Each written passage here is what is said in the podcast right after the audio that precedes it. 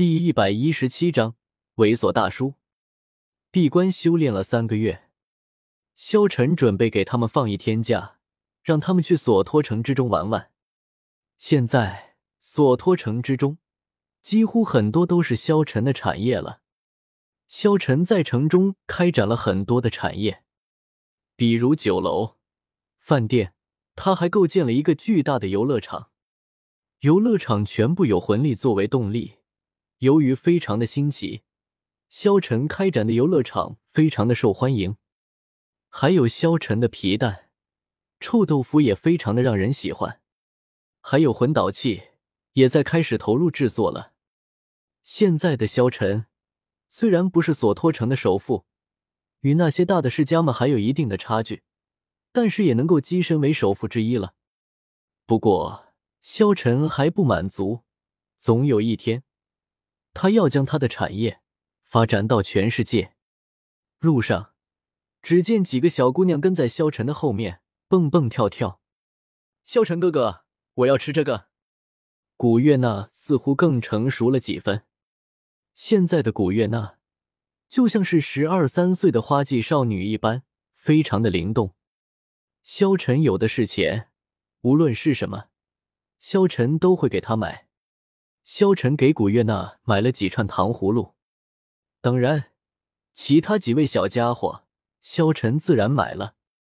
萧晨发现，在索托城之中有很多勾栏，那些勾栏之中的女子花枝招展，在不断的招客。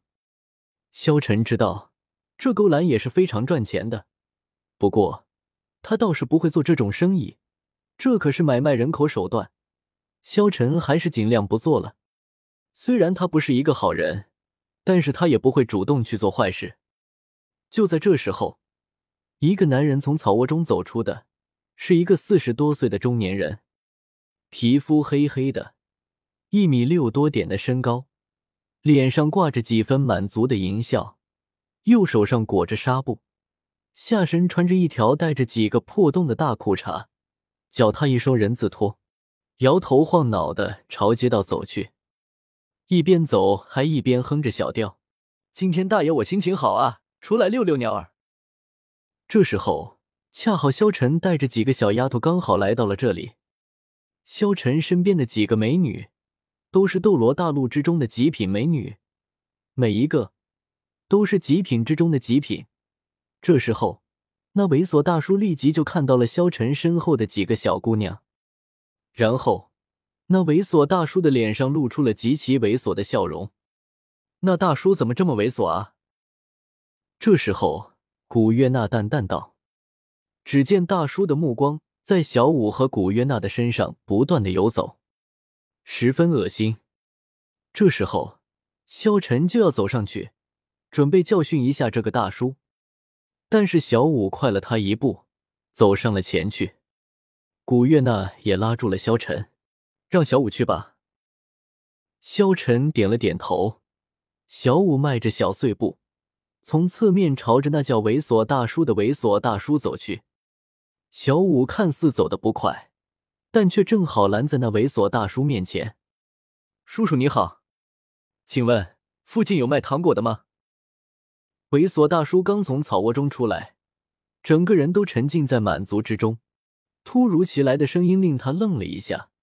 抬头朝声音的来源看去，顿时，他那貌似憨厚的面庞上多了一种特殊的光彩，身体的某些部位立刻就有蠢蠢欲动之势。